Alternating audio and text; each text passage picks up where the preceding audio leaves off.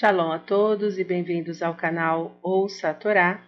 Vamos para a quarta aliada para Shá Bechalar, que quer dizer depois de ter deixado. Essa quarta aliá, ela inicia no capítulo 14 do livro Shemot, versículo 26, e nós vamos ler até o versículo 26 do capítulo 15. Vamos abrahar? Baruhatá Adonai, Eloheinu Meler Haolam, Asher Barrabanu Mikol Ramin, Benatan Lanu et Toratu, Baruhatá Adonai Noten Hatorá. Amém. Bendito sejas tu, eterno nosso Deus, Rei do Universo, que nos escolheste dentre todos os povos e nos deste a tua Torá Bendito sejas tu, eterno, que outorgas a Torá. Amém. E disse o Eterno a Moisés: Estende tua mão sobre o mar, e voltem as águas sobre o Egito, sobre seus carros e sobre seus cavaleiros.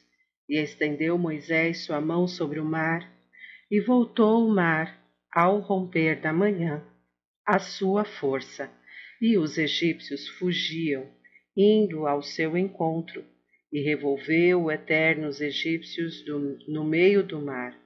E voltaram-se as águas, e cobriram os carros e os cavaleiros e a todo o exército do Faraó, que entrou atrás deles no mar. Não ficou um dentre eles. E os filhos de Israel andaram em seco no meio do mar, e as águas foram para eles como muralhas à sua direita e à sua esquerda. E salvou o Eterno neste dia a Israel da mão do Egito, e Israel viu os egípcios mortos à beira do mar. E viu Israel o grande poder que exerceu o Eterno sobre os egípcios, e temeu o povo ao Eterno, e creram no Eterno e em Moisés seu servo. Então cantaram Moisés e os filhos de Israel este canto ao Eterno e disseram: Cantarei ao Eterno, que gloriosamente se enalteceu. Cavale seu cavaleiro jogou no mar. Minha fortaleza e meu cântico é Deus, e ele foi minha salvação. Este é meu Deus, e far-lhe-ei uma morada. Deus de meu Pai, enaltecê-lo-ei. O Eterno é o Senhor da guerra. Eterno é o seu nome. Os carros do Faraó e seu exército jogou no mar, e os escolhidos de seus valentes foram submersos no mar vermelho. Abismos os cobriram, desceram às profundidades como uma pedra. Tua direita, ó Eterno, é poderosa em força. Tua direita, ó Eterno, quebra o inimigo. Na grandeza da tua excelência derrubas os que se levantam contra ti. Envias tua ira e os queima como restolho.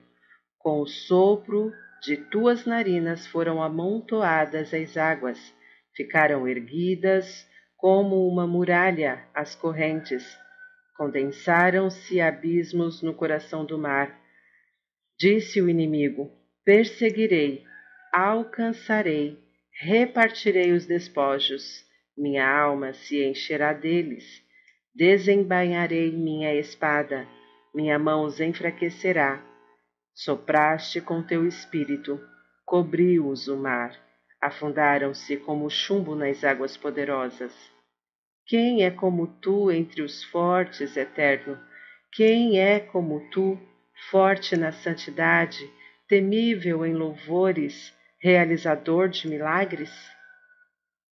Estendeste tua mão, tua direita, tragou-os a terra, guiaste com tua mercê este povo que redimiste, guiaste com tua força a morada de teu santuário, escutaram povos, estremeceram. Dores apoderaram-se dos moradores da Filistéia. Então pasmaram-se os chefes de Edom, os poderosos de Moabe. Apoderou-se deles um tremor. Derreteram-se todos os moradores de Canaã. Sobre eles caiu medo e pavor. com a grandeza do teu braço, calaram-se, como pedra, até que passe teu povo eterno, até que passe o povo que tu mimaste. Tu o trarás e o plantarás no monte de tua herança, lugar preparado para a tua morada, que fizeste eterno. O santuário, ó Eterno, que estabeleceram tuas mãos. O Eterno reinará para todo sempre. Quando viram, quando vieram os cavalos do Faraó com seus carros e com seus cavaleiros ao mar, Fez voltar o Eterno sobre eles as águas do mar, e os filhos de Israel foram pelo seco, pelo meio do mar. E tomou Miriam, a profetisa, irmã de Arão, o tambor na sua mão, e saíram todas as mulheres atrás dela, com adufes e com danças, e respondeu-lhes Miriam: Cantai ao Eterno que gloriosamente se enalteceu. Cavale seu cavaleiro jogou no mar e fez partir Moisés a Israel do Mar Vermelho, e saíram ao deserto de Shur. E andaram três dias pelo deserto e não acharam água, e vieram a Mara, Mará, e não puderam beber as águas de Mará, porque eram amargas. Portanto, chamou o seu nome Mará, amarga. E queixou-se o povo contra Moisés, dizendo: que beberemos? E clamou ao Eterno, e mostrou-lhe o Eterno uma árvore, e jogou-a nas águas, e adoçaram-se as águas. Ali deu-lhe, Deus ao povo, estatutos e leis, e ali o provou, e disse: Se ouvires atentamente a voz do Eterno teu Deus, fizeres o direito a seus olhos, escutares seus mandamentos e guardares todos os seus estatutos, toda enfermidade que enviei aos egípcios não porei sobre ti, pois eu sou o Eterno que te cura. Amém.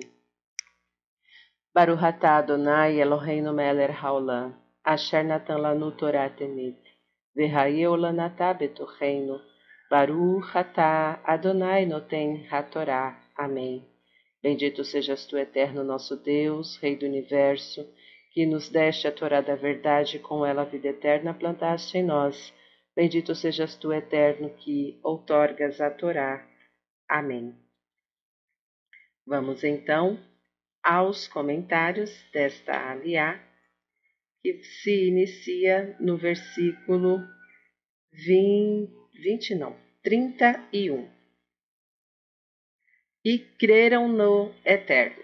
Ao testemunhar o milagre no qual os justos foram salvos e, simultaneamente, os malvados punidos, os israelitas conheceram uma nova dimensão da benevolência e justiça divina.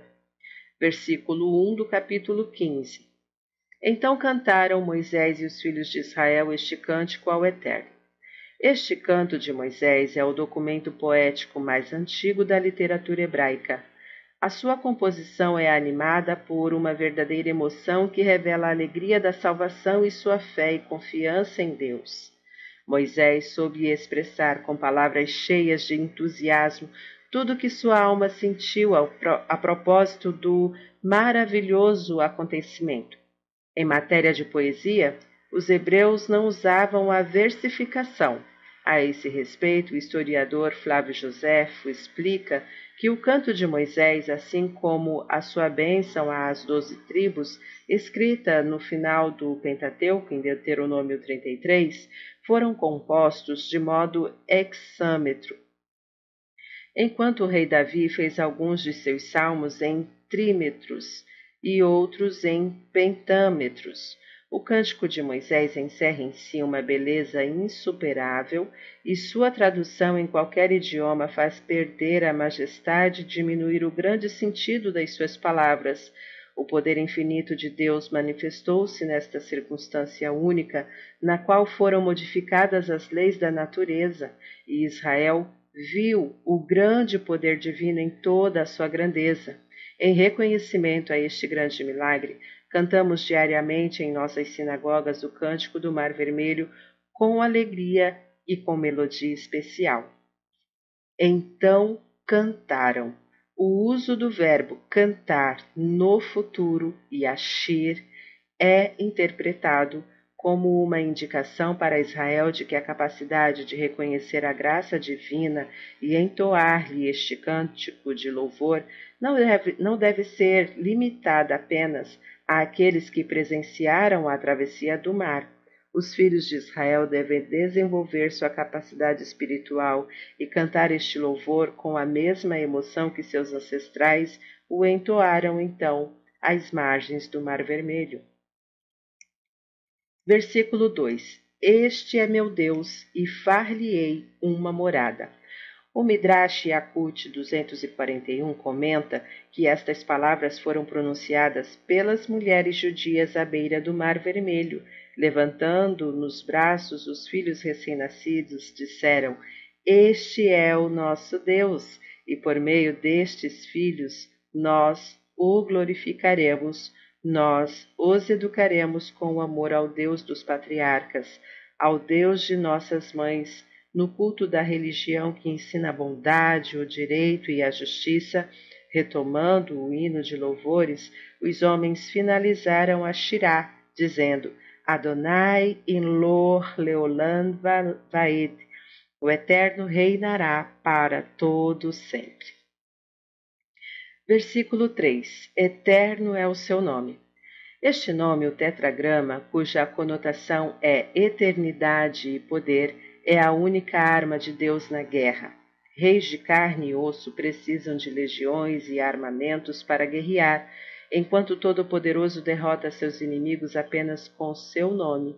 Além disso, este nome, que também representa sua misericórdia, é aplicado mesmo quando Deus castiga e pune seus inimigos diferentemente dos reis mortais que não têm capacidade de praticar misericórdia e compaixão durante uma batalha. Versículo 5: Como uma pedra. Racha assinala que a Torá compara os egípcios a três substâncias diferentes. A pedra neste versículo, ao restolho, palha, no versículo 7, e ao chumbo no versículo 10.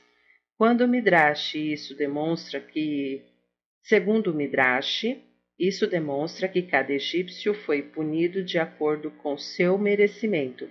Os mais perversos foram castigados como palha, afundando e flutuando incessantemente e sofrendo até morrerem. Os melhores entre eles afundaram rapidamente como chumbo, sem tanto sofrimento. Os medianos afundaram normalmente como pedras. Versículo 6 tua direita.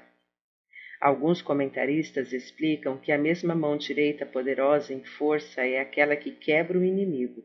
Outros comentam que, enquanto uma das mãos afogava os egípcios, a outra redimia os filhos de Israel. Versículo 7. Os que se levantam contra ti. Na verdade, aqueles que se levantam contra Israel estão rebelando-se contra Deus e tornando-se seus inimigos. Em última análise, os egípcios foram tão duramente punidos nas águas do Mar Vermelho como castigo por terem afogado nas águas do Nilo os recém-nascidos hebreus, conforme lemos no capítulo 1. Tamanha crueldade tinha que ser punida na forma divina de Midá, Kenegd Midá, uma contrapartida equivalente. Depois desse episódio, que saudava contas passadas, a liberdade de Israel não poderia ser mais detida e o povo de Deus rumaria confiante e seguro pelo deserto, passaria pelo Sinai, onde sua libertação física subiria a um novo degrau e atingiria uma dimensão espiritual ímpar. Torna-se-ia uma nação revestida de princípios e ensinamentos éticos e morais para toda a humanidade.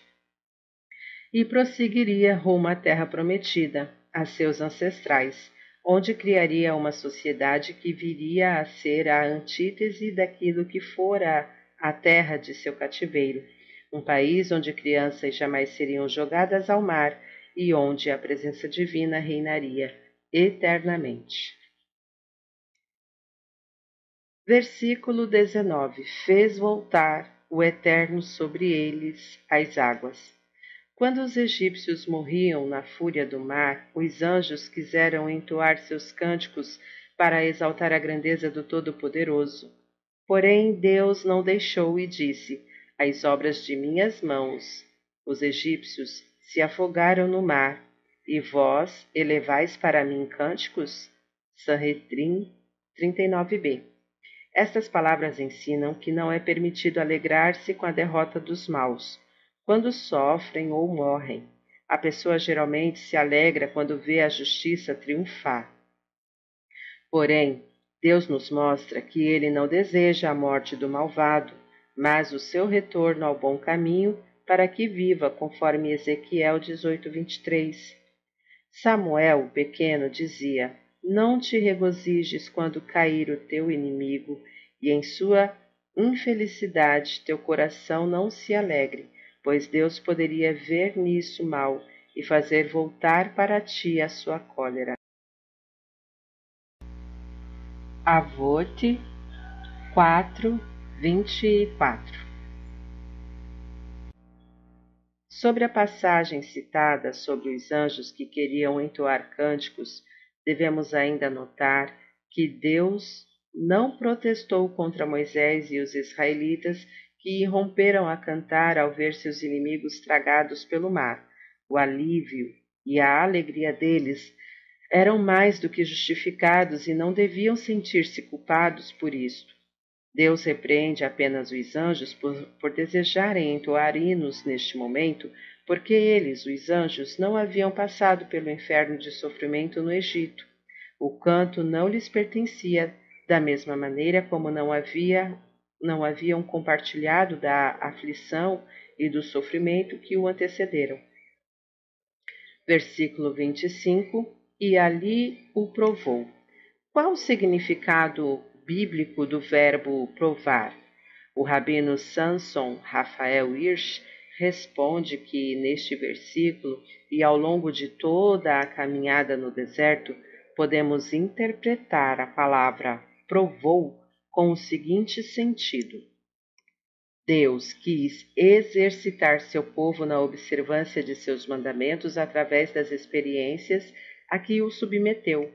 Neste caso específico, as águas amargas com as quais o povo se deparou no deserto não foram mais do que um teste pelo qual devia passar, deveria passar, destinado a avaliar a consistência de seus valores e a força de sua fé em Deus e em suas palavras.